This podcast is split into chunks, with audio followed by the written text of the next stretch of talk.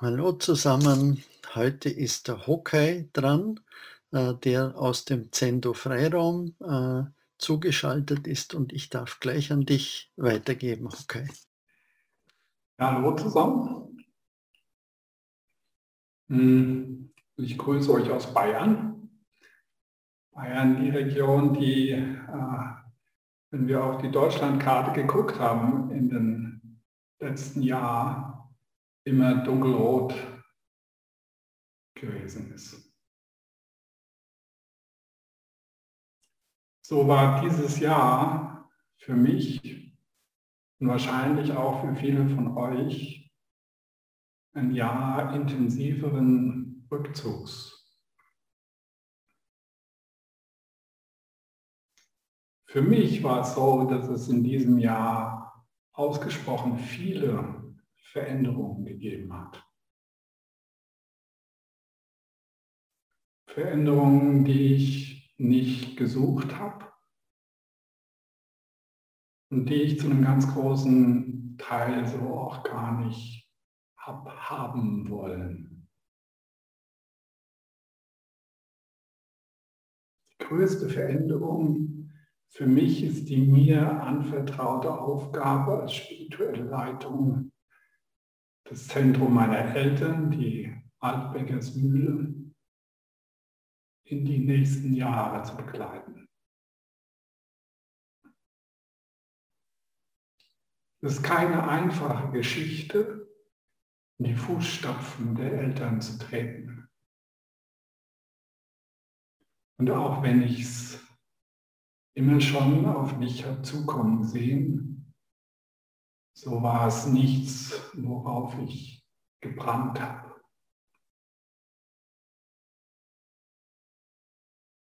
In den letzten zehn Jahren durfte ich, Vanya hat es mal genannt, als Bodhisattva ohne Rang und Namen, als Wanderlehrer durch die Welt tingeln. So von einem Zentrum ins andere Zentrum, habe dort ein Session gegeben und hier ein Session gehalten, war wieder zu Hause. Und lebte da dann letztlich einfach nur als Hausmann an der Seite meiner Frau. Und wir waren beide so eigentlich völlig glücklich.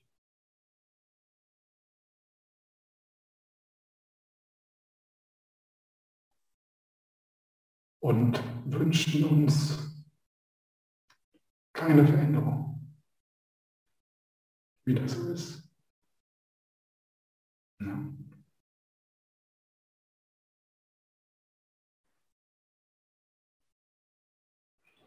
Es hatte auch irgendwas von Freiraum.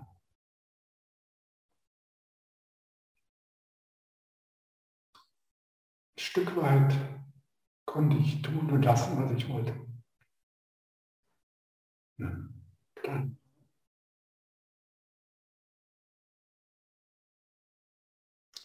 Ein Zentrum zu leiten bedeutet unter anderem auch, ein Zuhause zu schaffen.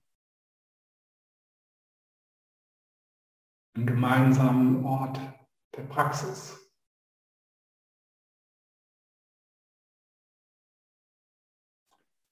Anderen Menschen diesen Ort anzuvertrauen.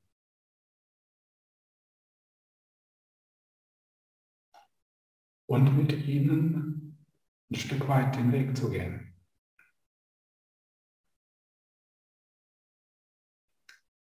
Das bedeutet, Verbindlichkeiten zu leben. Und es bedeutet auch Freundschaften zu pflegen.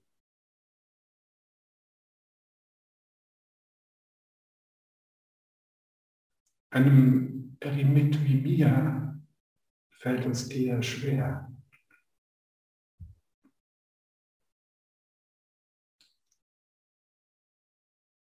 So wurde also dieses letzte Jahr ein Jahr, in dem ich mir viele Fragen stellte.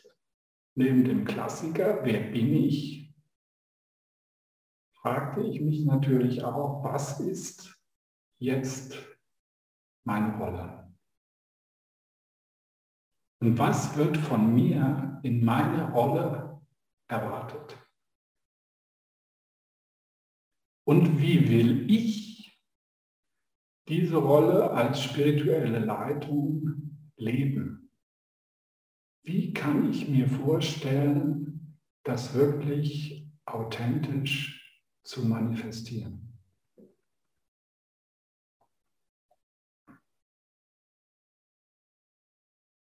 Wie will ich Lehrer sein was macht überhaupt einen Lehrer aus? Bis hin zu, wie lehrten mich eigentlich meine Lehrer?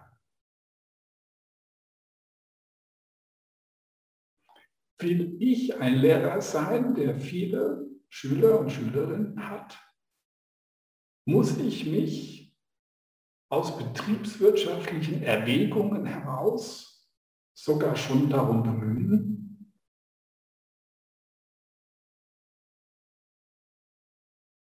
ist das das, was ich will? Ist das mein Weg?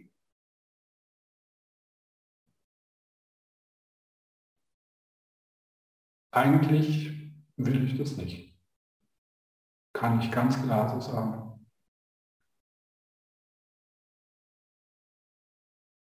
Ich bevorzuge eigentlich grundsätzlich spirituelle Freundschaft. Und stehe dieser ganzen Schüler-Lehrer-Geschichte eher etwas skeptisch gegenüber.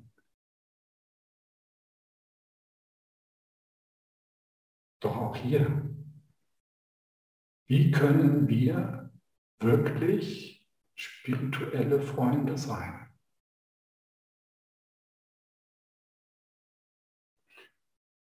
Und da gibt es nicht nur diese Ebene als Schüler, Lehrer irgendwie, Lehrer, Schüler, sondern da gibt es auch die unter Dharma-Geschwistern bin inzwischen auch 30 Jahre auf dem Weg und habe insofern natürlich viele ältere Dharma-Geschwister. Wie leben wir denn unsere spirituelle Freundschaft? Sind wir in unserem Miteinander wirklich immer spirituelle Freunde? Oder schimmert da nicht immer mal wieder auch der Zen-B-Lehrer durch?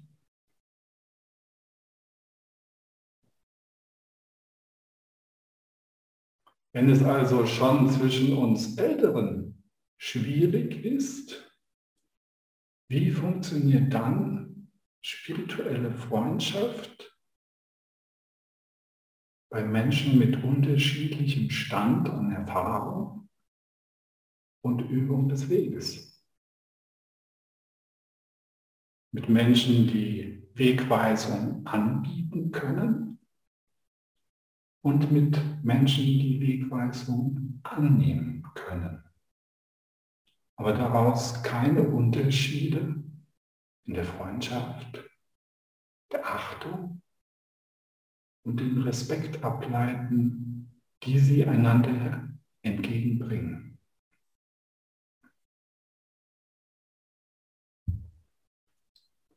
Und wie geht das?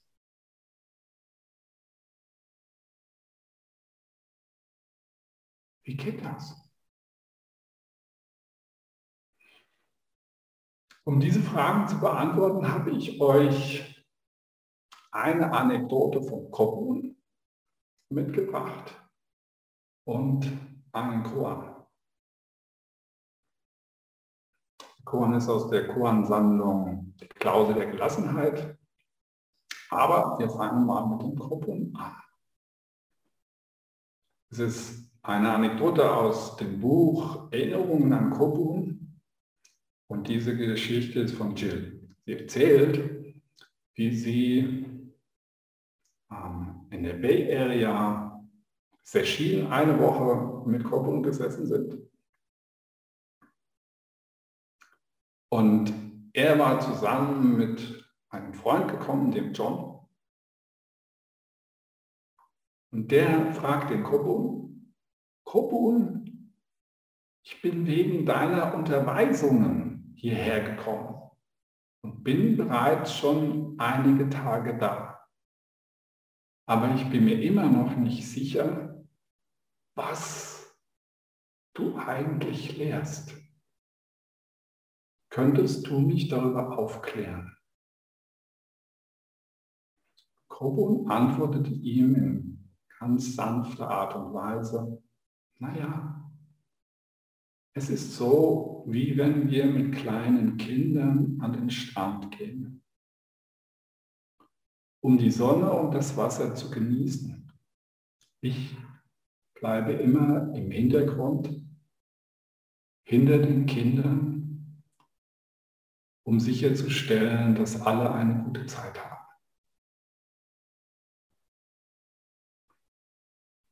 Wunderschön, oder? So leicht klingt das. Und ist es Zen? Wovon spricht Kubunda?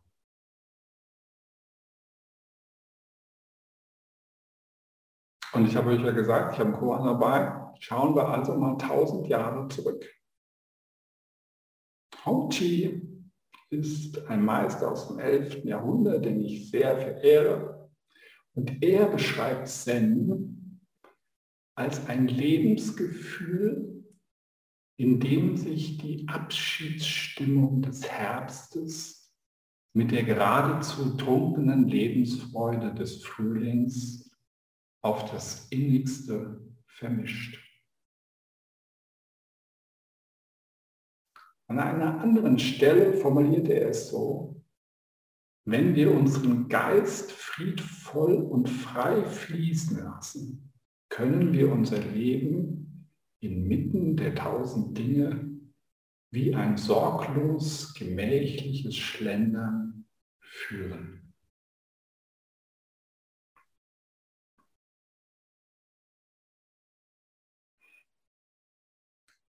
Das Shoyoroko, so ist der japanische Name der Koan-Sammlung, ist eine aus der Soto-Tradition.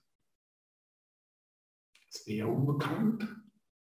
Diejenigen, die Hongqi nicht kennen, er gilt so als geistiger Vater vom Do. Ein wunderschönes Buch geschrieben, das Kultivieren des leeren Feldes. Kommen wir also zum Fall. Dieser ist eingeteilt in eine Ankündigung, Beispiel als solchen und dann dem Lobgesang. Die Ankündigung. Die Nasenlöcher stolz und würdevoll erhoben. Ein jeder mit dem Aussehen eines stattlichen Kellers die Fersen stark und fest, willens das Altweiberchan zu erlernen. Wenn du so vermagst,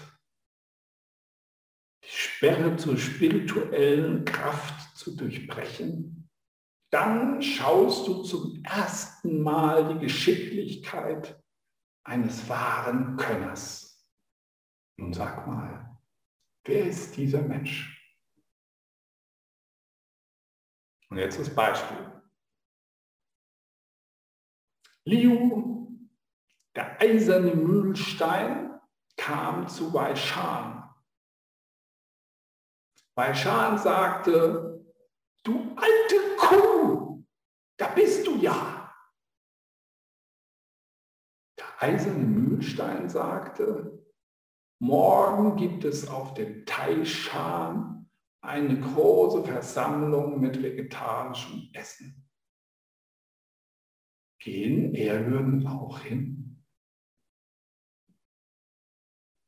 Weischan entspannte sich zu einem Nickerchen. Auf der Stelle ging der eiserne Mühlstein davon. Und als letztes der Lobgesang. In hundert Schlachten den Sieg errungen, erfahren im großen Frieden, äußerst geschmeidig, wer wäre willens, mühsam um Ansehen zu ringen. Eine Jaderoute, ein goldenes Pferd, sie haben den ganzen Tag nichts zu tun. Der klare Mond und reiner Wind, sie füllen das ganze Leben mit Reichtum.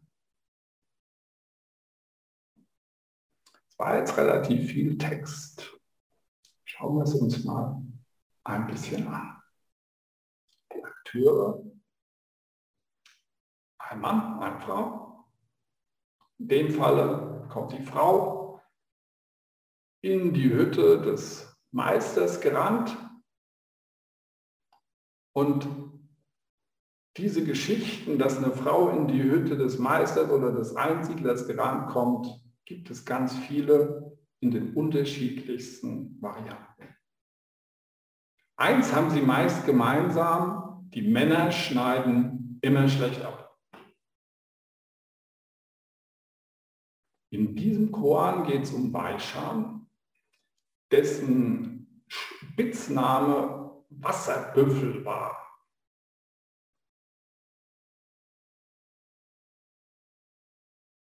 Und es gibt im Mummonkan in Fall 40, wie davon gesprochen wird, dass er Abt eines Klosters wurde. Er war Tensor. Der damalige Abt stellte einen Wasserkrug hin fragte alle versammelten Mönche, was ist das? Wie heißt das? Er trat vor, kickte den Wasserkrug um und wurde Abt. Um diesen Beischan also geht's.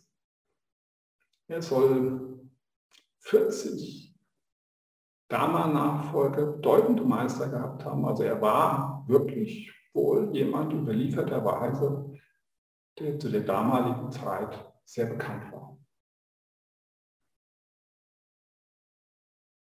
Liu, der eiserne Mühlstein, ist natürlich kein der, sondern eine Frau.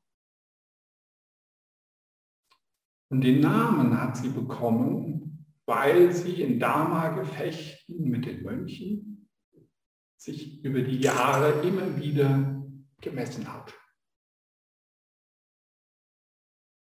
Und wie ihr Spitzname andeutet, merkt ihr, sie war in der Lage, diese Mönche in diesen Dharma-Gefechten wie ein Mühlstein zu zermalmen.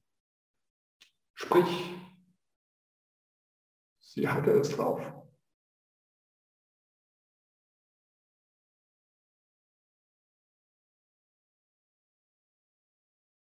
Früher lebte sie im Tal.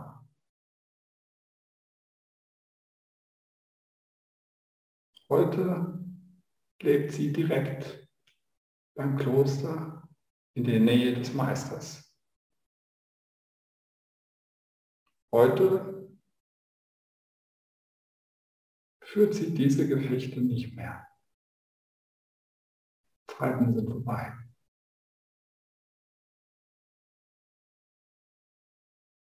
Es treffen also hier in dem Koan zwei erfahrene alte Hasen aufeinander.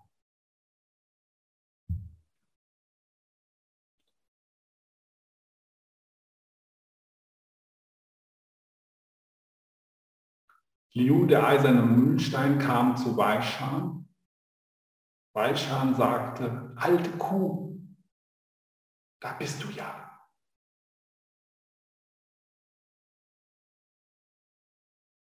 Der Weishan hat das nicht abfällig gemeint.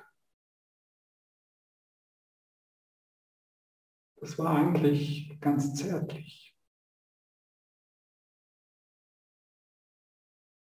Und auch dies ist letztlich so ein Ausdruck ihrer Wesensverwandtschaft im Umgang miteinander so agieren zu können. Rau, aber herzlich.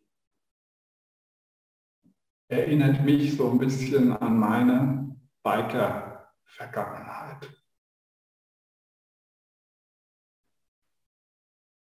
Man klopft sich ab, wenn man sich in den Arm fällt und ähm, prügelt sich ein bisschen dabei. Hart, aber herzlich. Und sie reagiert auf ihn keinster Weise beleidigt oder fühlt sich davon provoziert sondern im Gegenteil. Morgen gibt es im Taishan eine große Versammlung mit vegetarischem Essen. Gehen er auch hin? fragt sie ihn stattdessen. Und wie wir gleich sehen werden, ist auch dies eigentlich eine Provokation. Aber er reagiert in völliger Gelassenheit, streckt sich, regelt sich zu einem Nickerchen.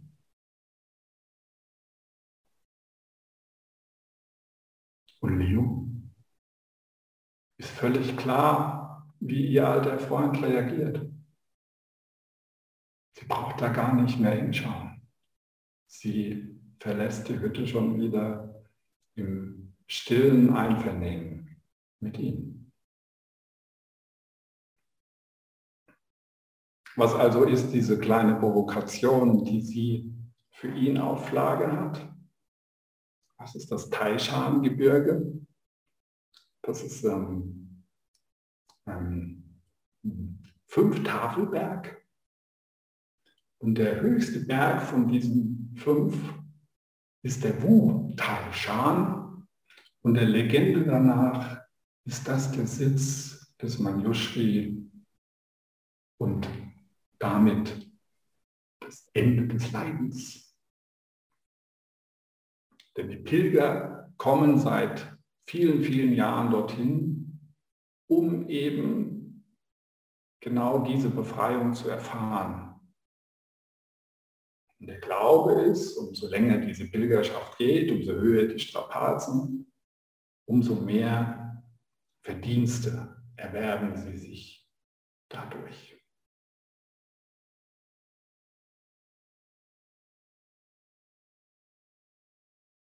Das, was es bedeutet, ist, in der japanischen Begrifflichkeit nennt man das Tariki. Befreiung aus dem Daseinskreislauf mit Hilfe und durch die Kraft eines anderen. In dem Falle Manjushri. Und dies steht eben im Gegensatz zu Shiriki, Samadhi Befreiung aus eigener Kraft.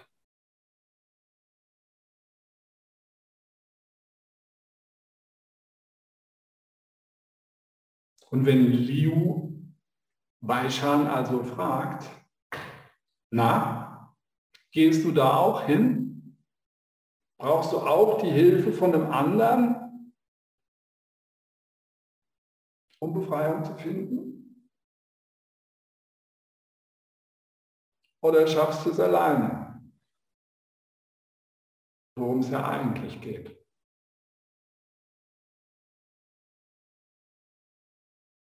Und wie wir wissen, Weishan lässt sich nicht provozieren. Und Liu ist sowieso von vornherein klar, dass ihr alter Freund da eh nicht hingeht, weil das Gebirge war von seinem Kloster etwa 2500 Kilometer entfernt.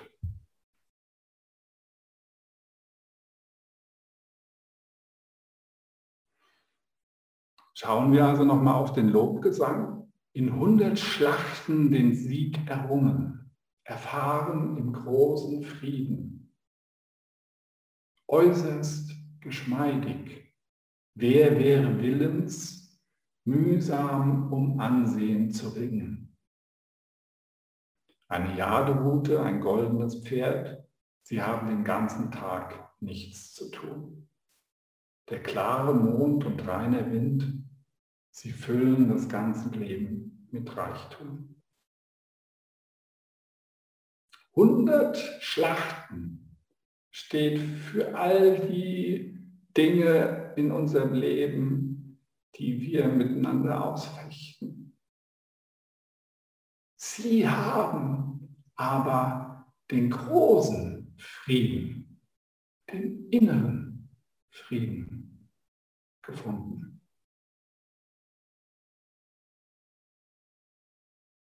Sie wollen nicht mehr.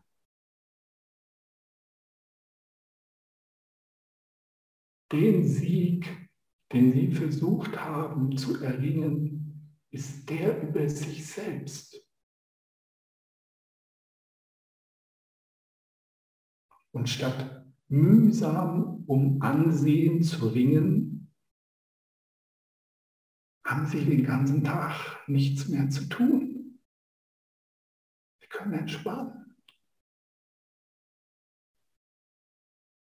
Kein Streit, keine Rangelei um irgendein Recht haben oder was auch immer.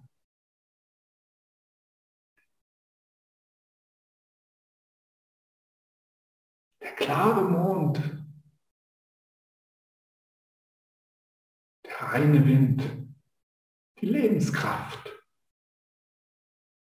inmitten der tausend Dinge im völligen Reichtum.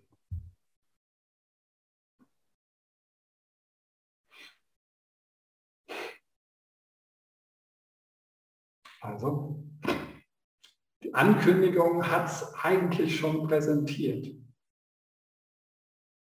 Die Nasenlöcher stolz erhoben, jeder mit dem Aussehen eines stattlichen Kerls, die Fersen stark und fest, willens das Altweiberchan zu erlernen. Wenn du so vermagst, die Sperre zur spirituellen Kraft zu durchbrechen, dann schaust du zum ersten Mal die Geschicklichkeit eines wahren Könners. Nun sag, wer ist dieser Mensch?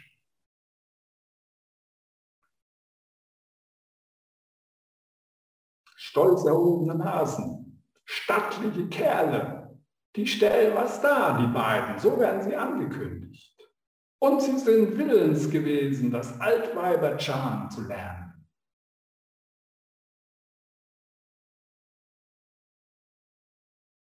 Advailat schon im Gegenzug zum Haus Linchi, dem Rinseisel, dem eher männlich harten Still.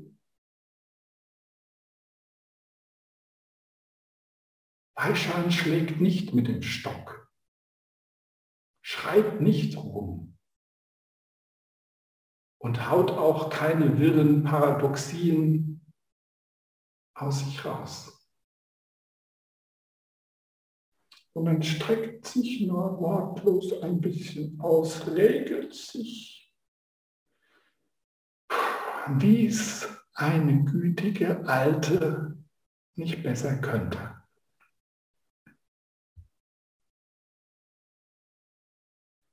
Kein Katz, kein Mu. Er zeigt uns, hier ist der Ort unser Zuhause, an dem wir uns ganz anvertrauen können. Wir müssen nirgendwo mehr hingehen. Wir sind schon lange da. Und dies ist die Geschichte eines wahren Könners. Eines? Nein, zwei.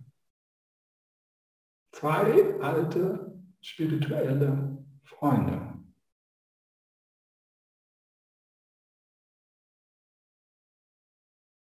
Wer ist dieser Mensch? fragt Hong Chi. Wer ist in dir, Weishan oder Liu? Gibt es in dir eine Sehnsucht nach vielleicht genau dem? Und wie seht ihr die Beziehung zwischen den beiden? Ist es nicht eine wundervoll platonische Liebesgeschichte, die die beiden miteinander teilen? Lehrer, Schüler, sinnlose Dharma-Gefechte in Eitelkeiten. Alles ist aufgehoben. Beide sind innerlich gereift, miteinander gewachsen, um genau dahin zu kommen.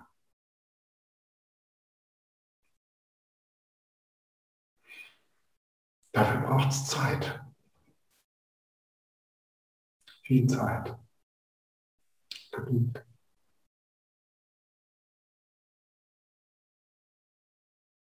Einen freien Geist.